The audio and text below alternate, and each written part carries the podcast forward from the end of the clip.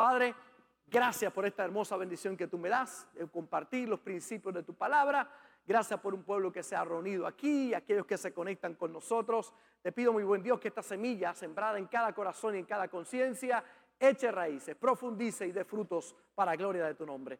Y que uses este vaso de barro para que el tesoro que esté en mí pueda ser revelado a tu pueblo a través de tu hermosa palabra. En el nombre de Jesús. Amén. Y amén. Estamos hablando acerca de Jesús, eh, el personaje más importante de todos los tiempos. Su mensaje ha trascendido generaciones, marcó la historia antes de Cristo, después de Cristo. De hecho, no estamos en el 2022 después de Buda o de Mahoma o de Changó, de Yamayá o Chun o Batalá. Estamos en el 2022 después de Cristo. No hay personaje más trascendental en la historia que Jesús. Su mensaje, sus palabras han transformado la vida de millones y millones de personas. En la vida de nosotros ha sido un antes y un después. Y este mensaje es tan relevante en el día de hoy que es importante que prestemos atención a esas palabras, que ni una sola de ellas caerá a tierra y dará frutos si, la, si tienes buena, un buen corazón, una buena actitud en tu corazón para recibir esa palabra. Y hemos estado hablando acerca de Jesús y el orden. Tres mensajes hemos compartido acerca de estos principios muy importantes en la vida de todos nosotros. De hecho, Primera de Corintios, el apóstol Pablo lo dice de esta manera, hágase todo decentemente y con orden. La importancia de que hagamos las cosas en orden en nuestra vida. Y hemos dicho que es uno de los grandes principios del universo. Orden es todo lo que necesita, todo comienzo de éxito. Lo primero que Dios hace es ordenarlo todo. Hemos dicho que ¿qué significa orden? Colocación de las cosas en el lugar que le corresponde. Tristemente hay tanta gente que vive desordenada y en el desorden no pueden ver la bendición de Dios sobre ellos. Cuando tú piensas en orden, ¿en qué palabras tú piensas? Excelencia, o inteligencia, obediencia, paz. Cuando hay orden, todo esto se manifiesta en nuestras vidas.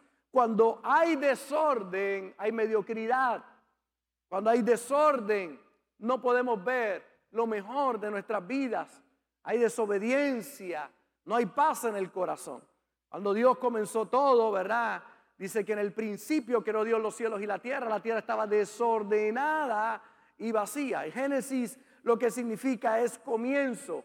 Y todo comienzo necesita orden. Orden. Tienes que analizar en tu vida qué es aquello que está desordenado. Porque toda entrada a nuevas dimensiones necesita orden. Todo cambio, nuevo cambio necesita orden en la vida.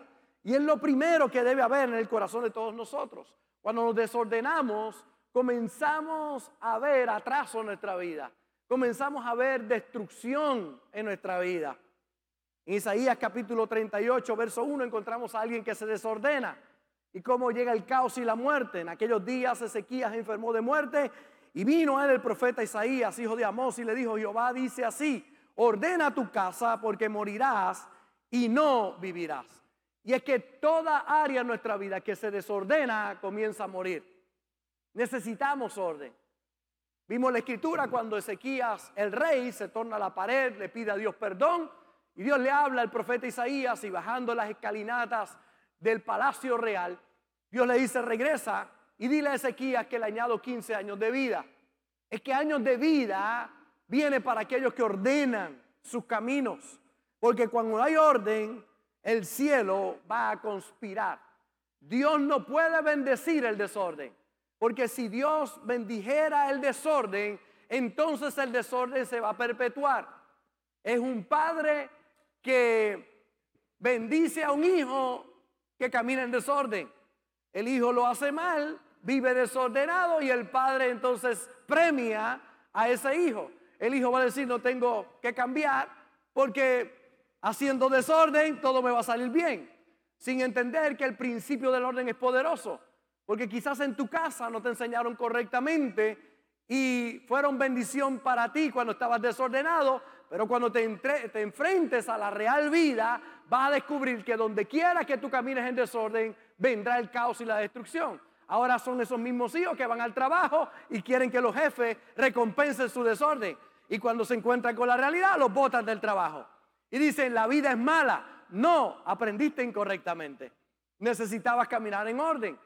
Aquellos que tuvimos padres que nos enseñaron el orden. ¿Cuántos tuvieron padres que le enseñaron orden? Levanten la mano. ¿Cuántos tuvieron algunos que fueron un poquito exagerados, que eran militares? ¿Verdad que? Se pasaron. Entonces, eh, en casa mi mamá era muy ordenada. Así que eh, mi hermana mayor ya había salido de la casa, se había casado, así que quedamos mi hermano y yo. Yo era el pequeño de la casa y ella dijo, un día te vas a casar, un día vas a tener mujer, un día vas a tener esposa y tú te vas a ir preparado de esta casa. Así que me enseñó a lavar los trastes, a secar los trastes, a recoger la cocina, me enseñó a, a barrer, me enseñó a trapear o a mapear, ¿verdad? Trapear para aquellos que están allá en otros países, me enseñó todas esas cosas en casa me enseñó a lavar ropa y gloria a Dios porque hoy la pastora Marta está agradecida por la madre que Dios me dio. ¿Verdad? Tuve una suegra que enseñó a ese muchacho me dijo un día y tú la vas a respetar, te vas a casar y vas a respetar a esa mujer, ella no es tu esclava, ella es tu compañera de vida y tú vas a, junto con ella, van a echar para adelante el matrimonio. Así que cuando yo llegué, pues no tenía ese problema. Hay dos o tres que yo tengo que aconsejar. Que Dios mío, Padre Celestial. Llegaron de hogares tan desordenados que ahora llegan y piensan que en la casa va a ser igual. Que la mamá les recogía la cama y ahora ellos piensan que cuando se levantan por la mañana están de crucero, crucero y alguien vendrá a recogerle la cama. ¿Cuántos han ido de crucero alguna vez? Qué maravilla, ¿verdad? Usted cada vez que sale del cuarto, usted lo puede desordenar y cuando viene está todo recogido. Pero en la realidad de la vida no es así. Usted necesita recoger su cama. Entonces son principios muy poderosos que necesitamos internalizarlos, porque si no vas a encontrarte con problemas donde quiera que vayas. Hay gente que se queja de la policía de nuestro país y dice, ay, es que me dio un ticket el policía. Bueno, si ibas a 80 en zona de 65, pues te mereces el ticket. Si ibas por el paseo, si te parqueaste en un parking de impedidos, si, si te comiste la luz. En Puerto Rico comerse la luz es pasarlo, ¿verdad? Cuando está de rojo. Si hiciste lo incorrecto, todo lo incorrecto va a ser penalizado. Igual que aquellos que están en el deporte. Usted va al deporte, usted no puede hacer lo que dé la gana, tiene que seguir el orden. Ahí está el árbitro, hay que seguir la regla, porque si no, lo van a expulsar del juego. Y hay gente que están siendo expulsados constantemente del juego de la vida por andar desordenados. Y entonces se quejan de la vida, se quejan del juego, se quejan del orden. Pero no tiene que ver con el orden, tiene que ver con ellos, con el desorden que llevan dentro de ellos. Usted necesita ordenar su vida. Porque cuando usted ordena su vida, usted puede andar en paz. Si usted adultera, si usted fornica, si usted hace lo incorrecto, vivirá asustado toda su vida.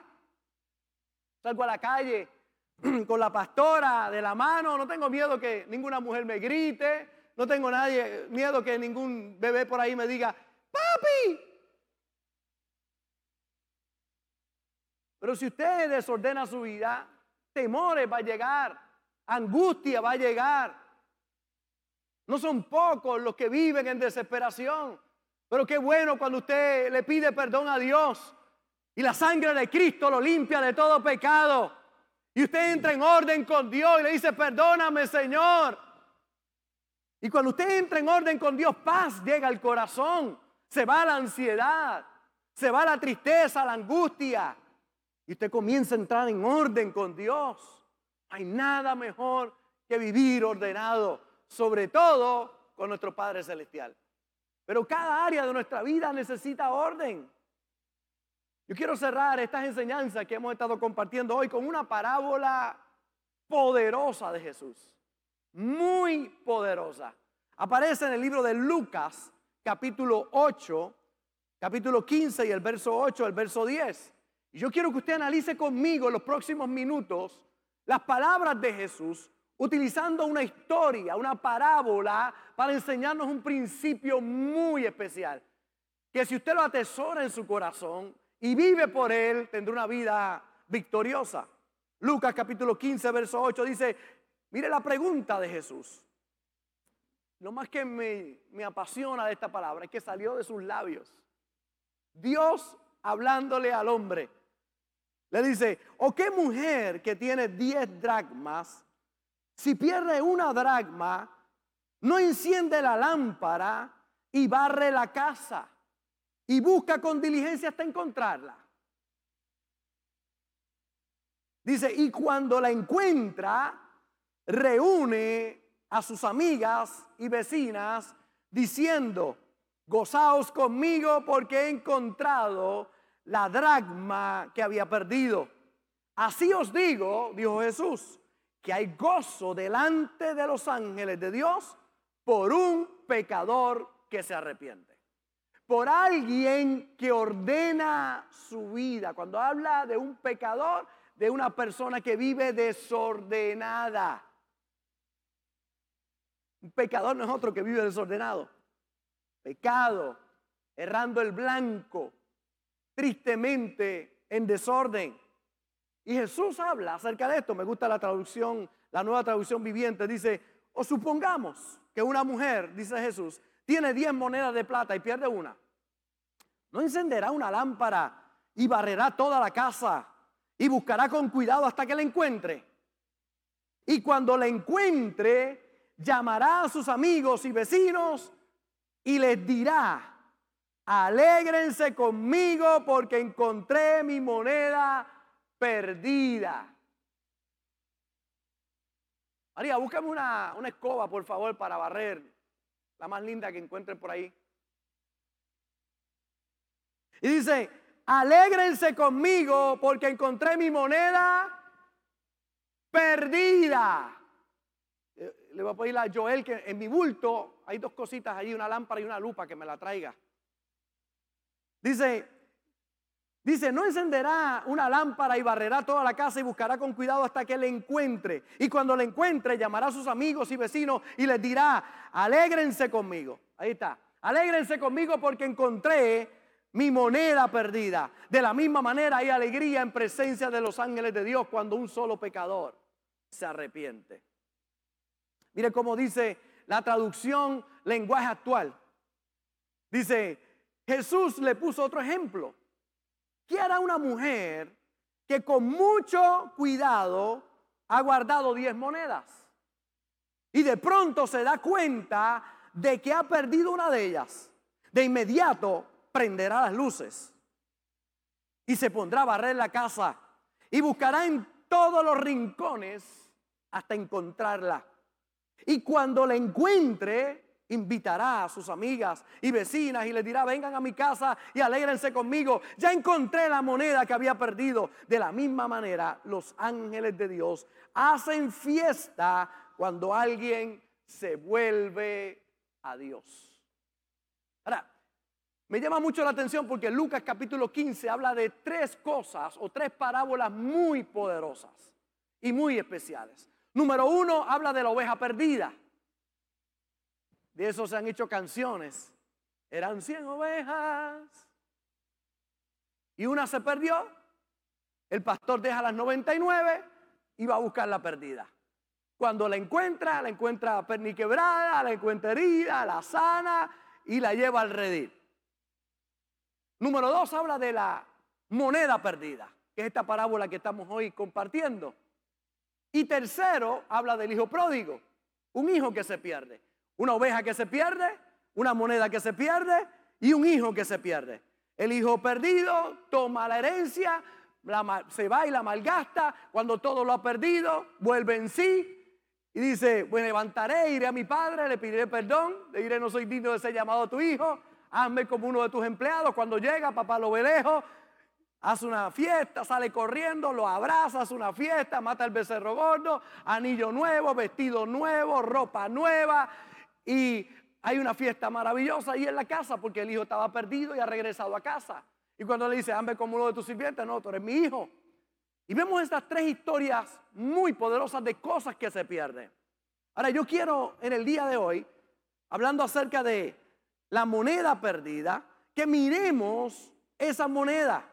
¿Qué significa la moneda perdida? Una moneda significa algo valioso, algo que vale algo que es importante en sus manos. La pregunta que hacemos, ¿por qué algo se pierde? Se pierde por el desorden, le puede pasar a usted que por el desorden que tiene en su casa, usted no sabe las cosas que tiene allí.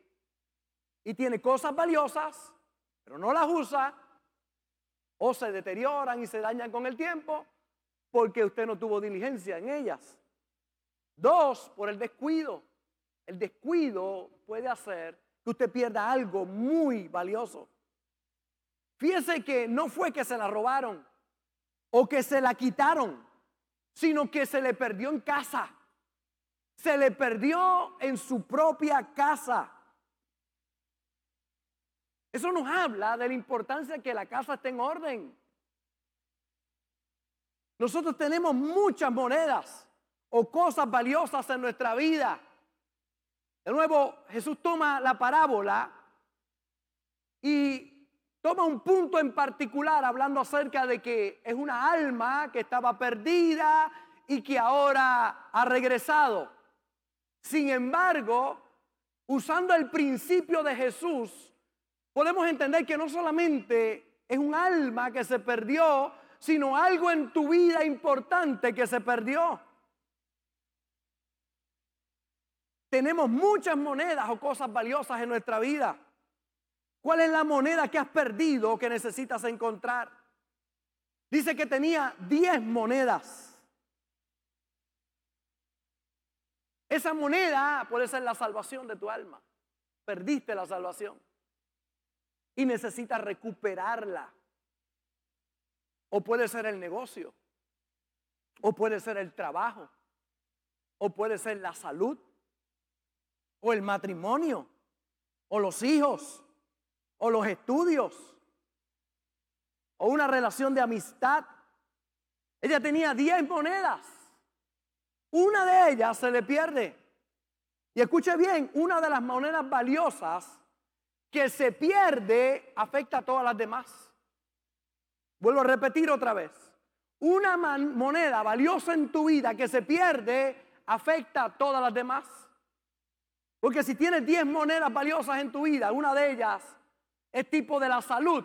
Cuando pierdes la salud, se afectan todas las demás. Se afecta tu economía, se afecta el matrimonio, se afectan los hijos, se afectan tus relaciones con los demás, se afecta tu área emocional. Si se te pierde la moneda de la salud, todo lo demás se afecta. Si se te pierde la moneda de la economía, las demás se afectan. Si se te pierde la moneda más importante que es la salvación, uff, no solamente se afecta a los demás, se afecta a tu vida eterna.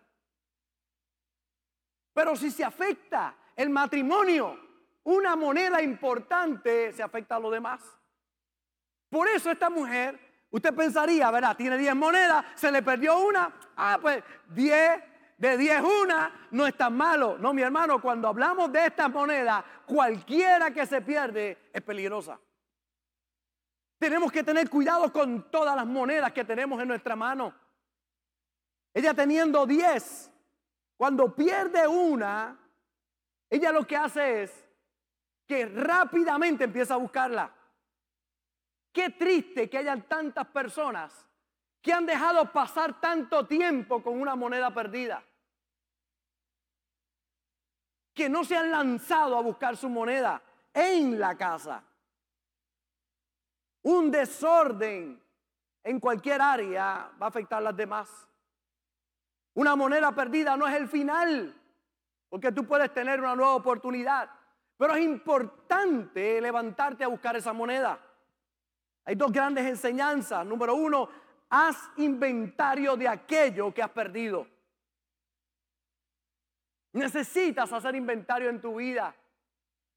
Si has estado perdiendo la salud, Necesitas recuperar tu salud. Buscar las cosas que te van a llevar a tener la salud que necesitas. Y hacer lo que tengas que hacer para que tu salud mejore. Si tienes alta presión, problemas del corazón, pues tienes que cuidar tu dieta. Tienes que hacer ejercicio. Tienes que recuperar tu salud. Y para eso, la segunda enseñanza es que hay que hacer un gran esfuerzo para recuperar lo que está perdido. Hay gente que quiere recuperar lo perdido y seguir con sus malos hábitos. Tú tienes que hacer un detente en tu vida y tienes que darte cuenta que lo que te llevó a perder la moneda no puedes continuar repitiéndolo porque eso no va a hacer que regrese. Si has tenido un mal hábito alimenticio y eso te ha llevado a la mala salud, diabetes, alta presión, cuántas otras enfermedades que la mayoría de ellas se conectan por nuestra mala alimentación y nuestra ser sedentarios y no ejercitar nuestro cuerpo. Pues ahora tienes que buscar a todas formas de recuperar tu salud. ¿Cómo? Con sabiduría. Necesitas entender que para recuperarlo tienes que hacer un gran esfuerzo. ¿Qué tienes que hacer cuando te falta una, moneda? Jesús nos dio la clave. Haz como esta mujer, detente y busca la moneda perdida.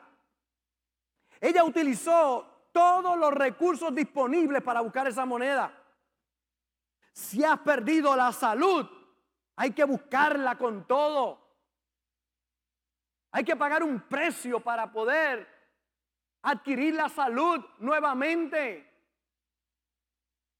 La Biblia nos habla de una mujer con flujo de sangre. Es como una menstruación que no se detiene. Ahora imagínense las damas que están aquí, tener una, una menstruación por 12 años. No por 3, 4, 5 días, por 12 años. 12 años.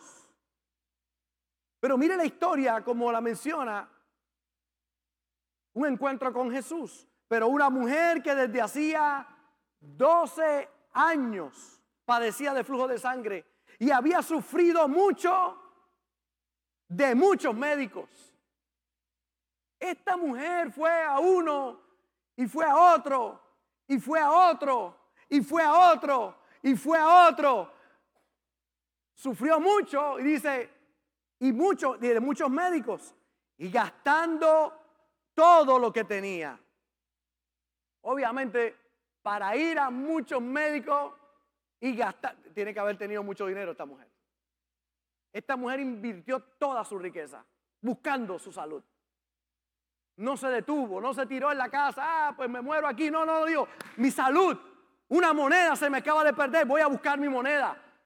Y se tiró a buscar su moneda una y otra vez, insistente. ¿Cuántas situaciones habrá enfrentado en el camino? cuántos tropiezos, en cuántas salas tuvo que sentarse a esperar, porque la palabra paciente hay mucha gente que no la entiende. Paciente. Tienes que ser paciente. Y ahí está ella buscando uno y otro lugar. Dice, y gastado todo lo que tenía y nada había aprovechado antes le iba peor. Ya buscaba y peor, y buscaba y peor, y buscaba y peor. ¿Alguna vez usted le ha pasado eso así en la vida? Que usted le da y entonces peor. Y, va para adelante. Y yo oí el mensaje del domingo del pastor. Pastor, es que le estoy dando, pero, pero le doy peor. Y va y peor. Y hay gente que hace, me rindo, no busco más, se acabó. Pero ese no es el mensaje de Jesús. Dice, cuando yo hablar de Jesús, vino por detrás de la multitud y tocó su manto porque decía, si tocare tan solamente su manto seré salva. Cuando vemos aquí a Marcos, no hace la descripción que hacen los otros evangelistas. Es interesante porque otro evangelista dice que cuando ella oyó hablar de Jesús, se arrastró entre medio de la multitud arrastrándose, iba por el piso, arrastrándose. Permiso, permiso, permiso, permiso, porque decía dentro de sí, si toco el borde del manto del maestro, quedo sana. Si toco, si tan solamente toco el borde del manto. Es la gente que no importa que venga Fiona o María o como se llame, no importa, se van a levantar una vez más en el nombre del Señor, van a ir para adelante.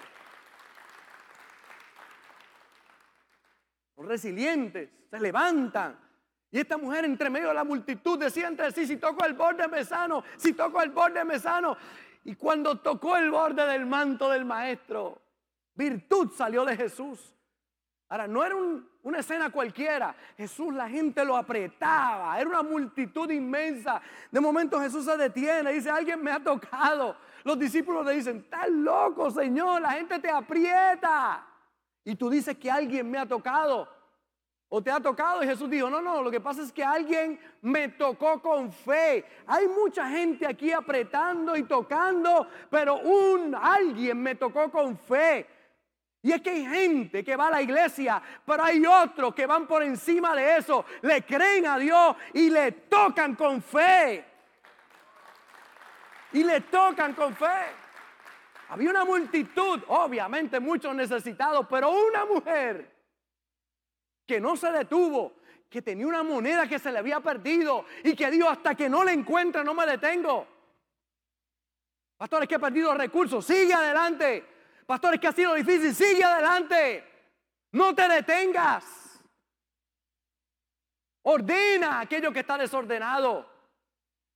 Hay una puerta que se va a abrir. Vengo con una palabra de Dios para ti en el día de hoy. Hay una puerta que se va a abrir. Hay algo que Dios tiene preparado para ti. Pero oiga bien, no es para los que se rinden. No es para los que tiran la toalla. No es para los que se echan a deprimirse. Aquí no hay nada que hacer. Es para aquellos que siguen buscando. Y siguen buscando. Por eso en el día de hoy te digo, no te des por vencido. No sé para quién es esta palabra, pero sale de lo profundo de mi corazón para ti en el día de hoy. No renuncies.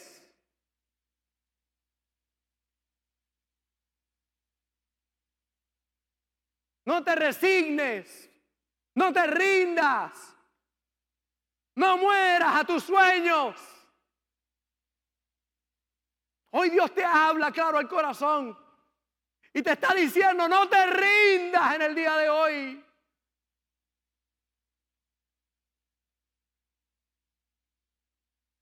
Yo sé, yo sé lo que es una moneda cuando se pierde. Pero sé también lo que es tener determinación para buscar esa moneda.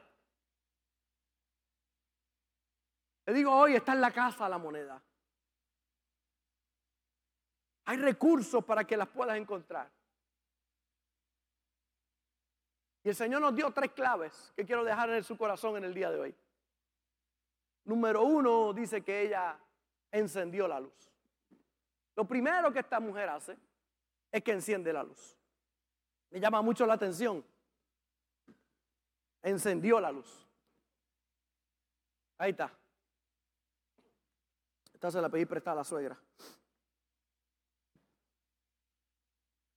Encendió la luz les voy a dar una revelación espectacular. Encendió la luz porque estaba apagada. ¿Qué clase de revelación, Vilma?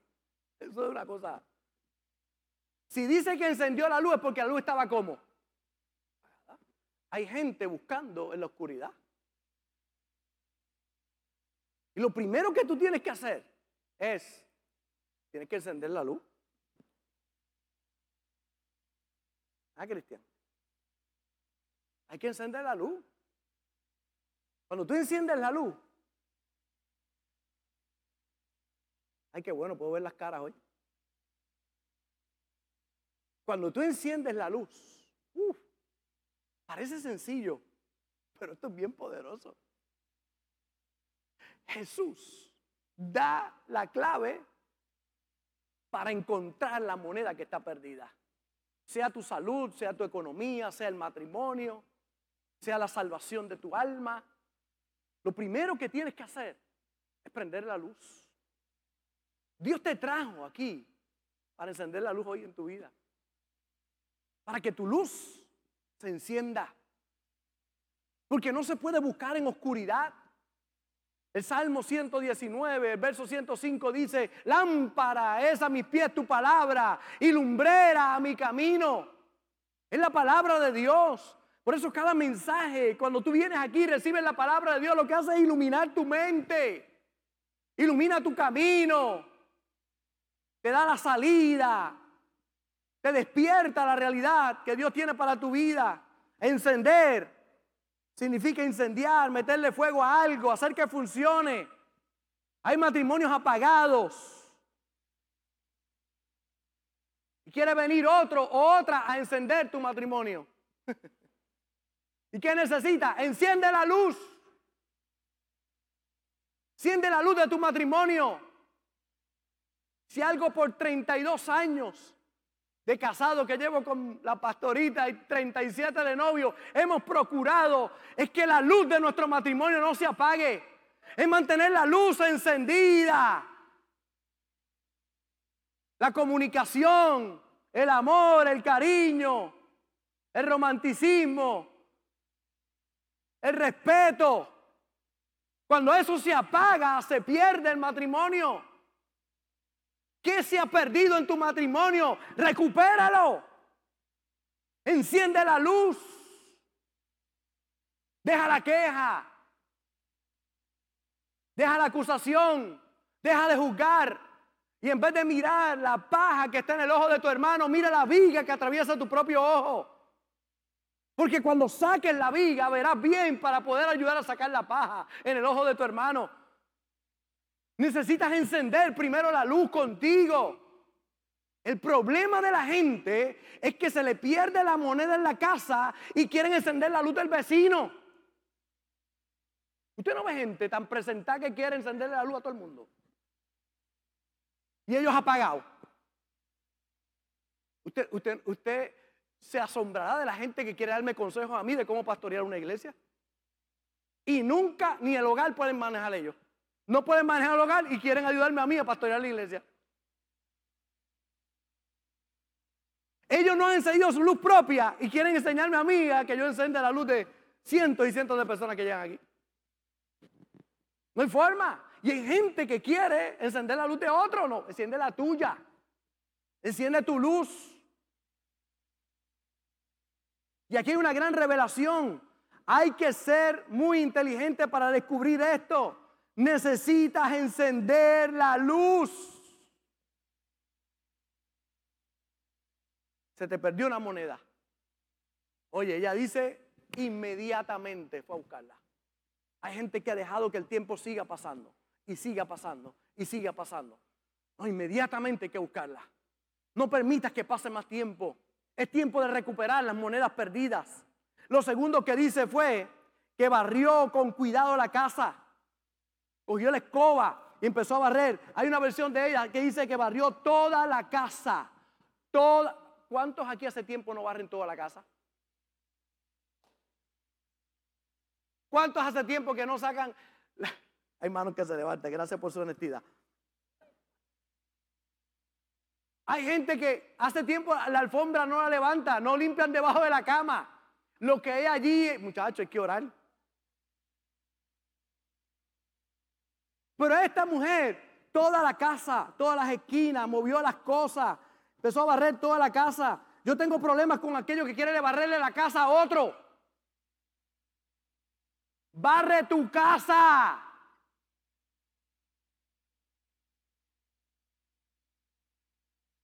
Barre la tuya. Límpiala. Ahora, yo quiero que usted vea que no solamente es un simbolismo en el área espiritual, en el área física también. Limpia su casa. Recójala. Le ayuda a su entorno a tener pensamientos correctos. Y ella barrió su casa, toda la casa. Toda la casa. Ay, pastor, pero eso de estar barriendo la casa. Oye, pues hay gente que nunca la barre. Por lo menos al año que Dios te toque. Una limpieza total, una limpieza profunda. Y en el día de hoy Dios te ha traído aquí para que hagas una limpieza profunda. Para que tomes la escoba y barras toda tu casa, todo tu interior.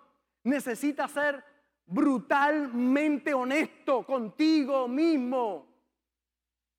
Necesitas. Hay gente que viene a buscar consejo y cuando viene a buscar consejo me dice la mitad de la verdad.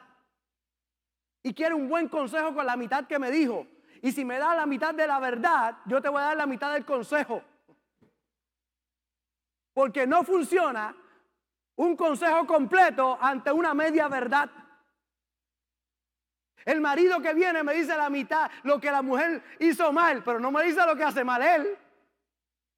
Y claro, cuando yo oigo, digo, que bruja esa mujer, diantre.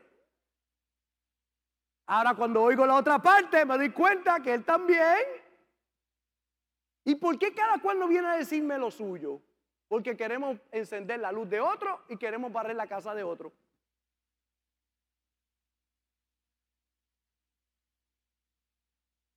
Barre tu casa. Yo no tengo tanto problema con la pastora como tengo conmigo mismo. Tengo que bregar conmigo. Con mi percepción, con mis cosas, con mis pensamientos, con mis prejuicios. Y barrer mi casa. Cuando yo barro mi casa, mi hermano, como yo sé lo que cuesta barrer una casa, tengo misericordia de todos los demás que están barriendo la suya. Pero qué importante es lo segundo que Jesús menciona. Barre y barre con cuidado. Y lo tercero que menciona, busca con diligencia. Entonces, busca con diligencia.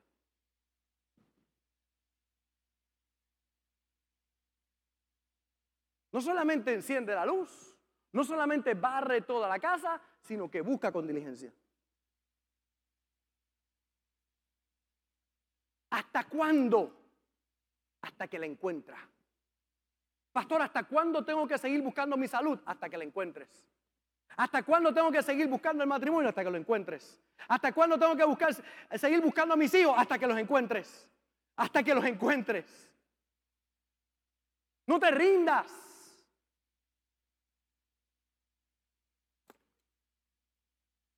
Busca con diligencia.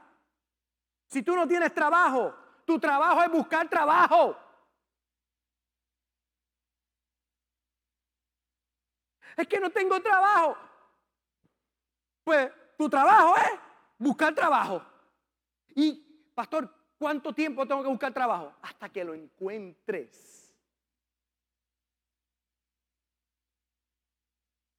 Yo he escuchado muchos testimonios, uno de ellos, de aquí, de nuestra iglesia, uno de estos mensajes que yo prediqué hace años atrás, diciendo, muévete, hazlo, buen trabajo, tenía un buen trabajo este joven, excelente trabajo, dijo, pero yo aspiro más, quiero más, así que salió del servicio y preparó 80 resumés.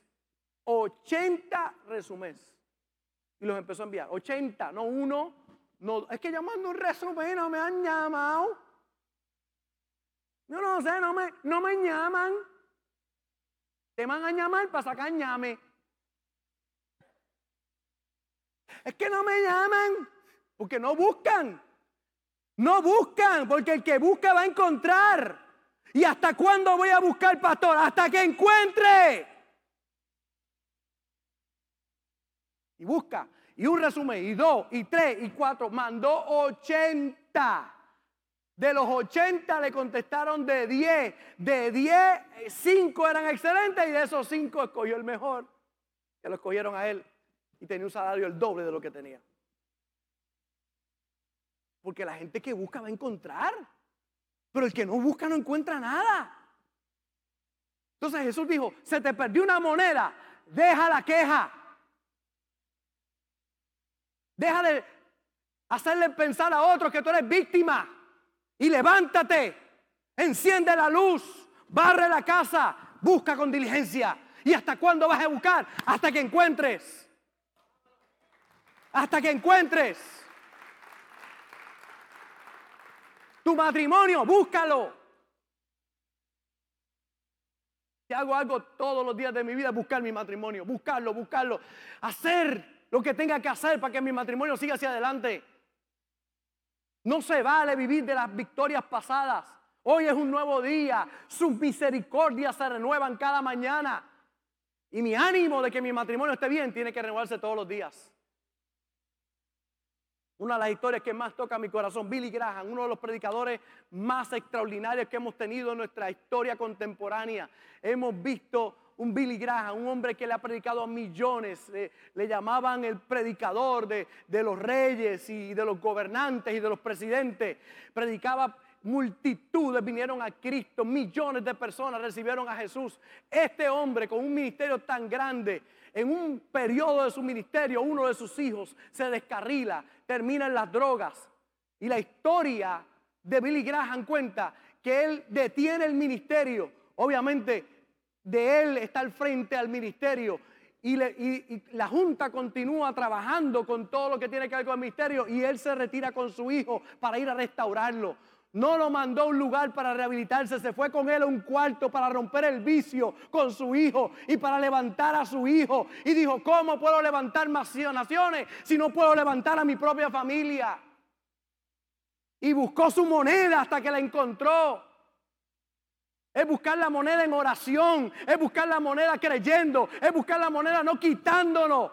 Es seguir creyendo, pastor, no quiere la ayuda, pues yo voy a orar y voy a declarar la palabra. Pero un día, un día veré la manifestación de Dios en su vida. No me voy a rendir. No deje de doblar tus rodillas por tus hijos por tu familia, por tu matrimonio, por tu negocio, por tu economía, por tu trabajo. Búscalo. No te rindas, no lo entregues. Sigue creyendo, sigue usando tu fe. Pídele a Dios sabiduría que guíe tus pasos, porque si buscas lo vas a encontrar. Tú puedes recuperar lo perdido. Dios es el Dios de oportunidades. Por eso termina diciendo así, es cuando un pecador, es como cuando un pecador se arrepiente. Cuando alguien que estaba haciendo algo malo lo hace bien. Se arrepiente significa que tiene un cambio de mente. Esa palabra de arrepentimiento lo que significa en el original metanoia o un cambio de mentalidad. Y dice que se alegraron con él sus amigos. Otra de las versiones dice, Dios se alegra cuando un pecador se arrepiente. Dios se alegra cuando alguien hace estas tres cosas, enciende la luz, barre y busca con diligencia. Porque cuando encuentra la moneda, Dios se alegra. Dios no se alegra de tu tragedia, del momento difícil que vives. Dios se alegra cuando tomas acción en tu vida, cuando enciendes la luz, cuando barres con diligencia y cuando buscas. Oras y no ve nada, persevera. Elías le dice a su sirviente, vamos, voy a orar por lluvia, oró, hijo, sal. El sirviente salió y dijo, no veo nada. Entró y dijo, no veo nada. Dice que volvió a orar otra vez. Salió y dijo, ve y chequea. La segunda vez, no veo nada. Volvió otra vez Elías a orar. Yo chequea ahora, por tercera vez sale, no veo nada. Volvió otra vez a orar. Salió y le dijo, dale, chequea, cuarta vez, no veo nada. Volvió otra vez. Quinta vez, mira a ver, no veo nada. Vuelve otra vez a orar. Sexta vez, no veo nada. Hay gente que de la primera se rajan. Que llevo orando 10 minutos, pastor. Ay, yo, yo di un diezmo y no he visto resultado, pastor. Un diezmo di.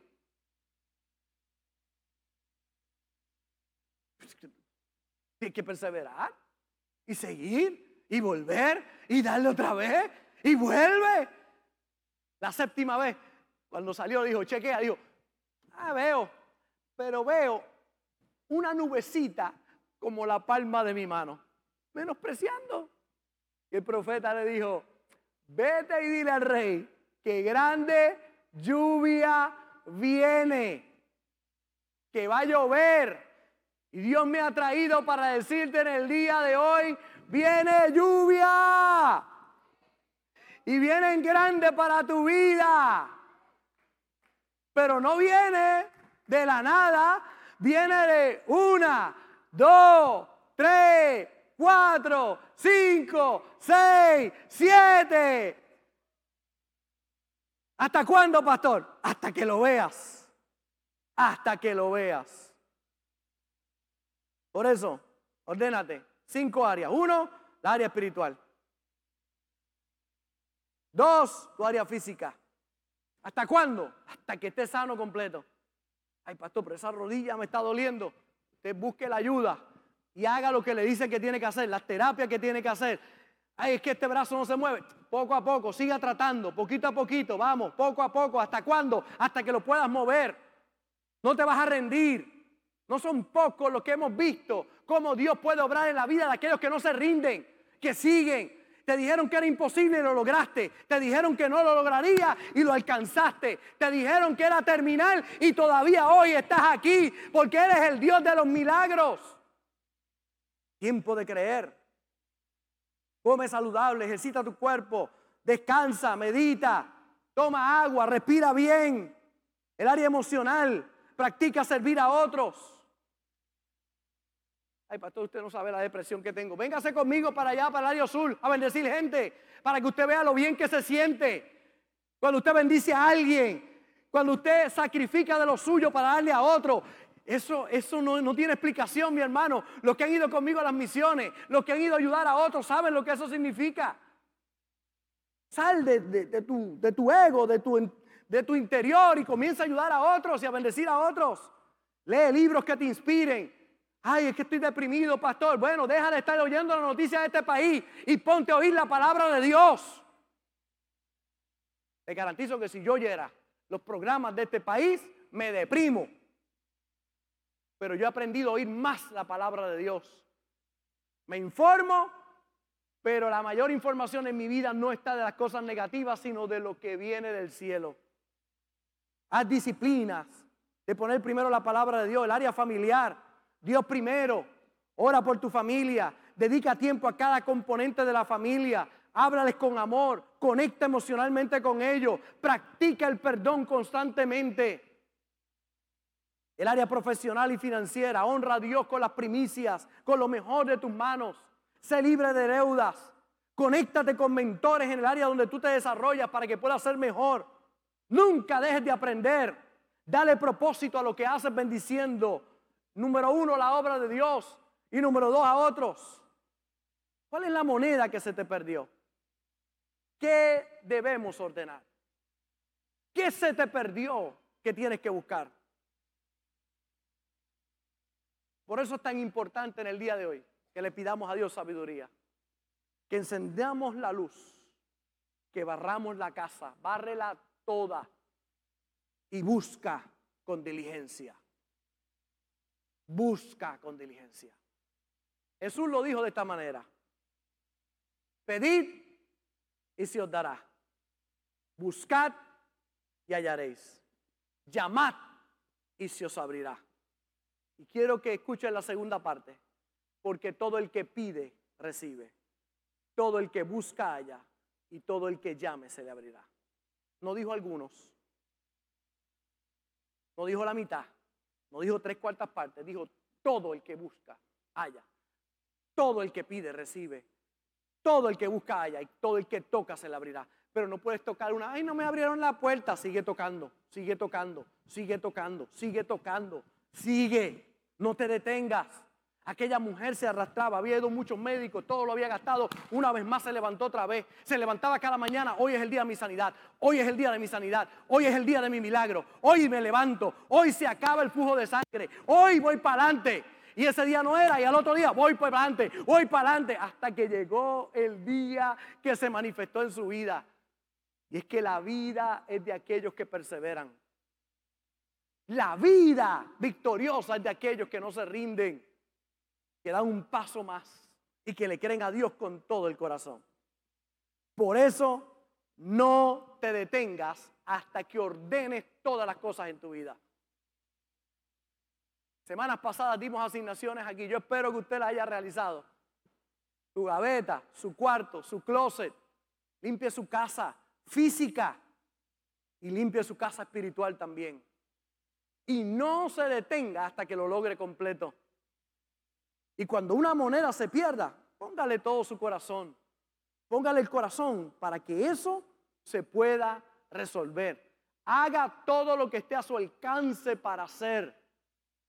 Pídale a Dios sabiduría.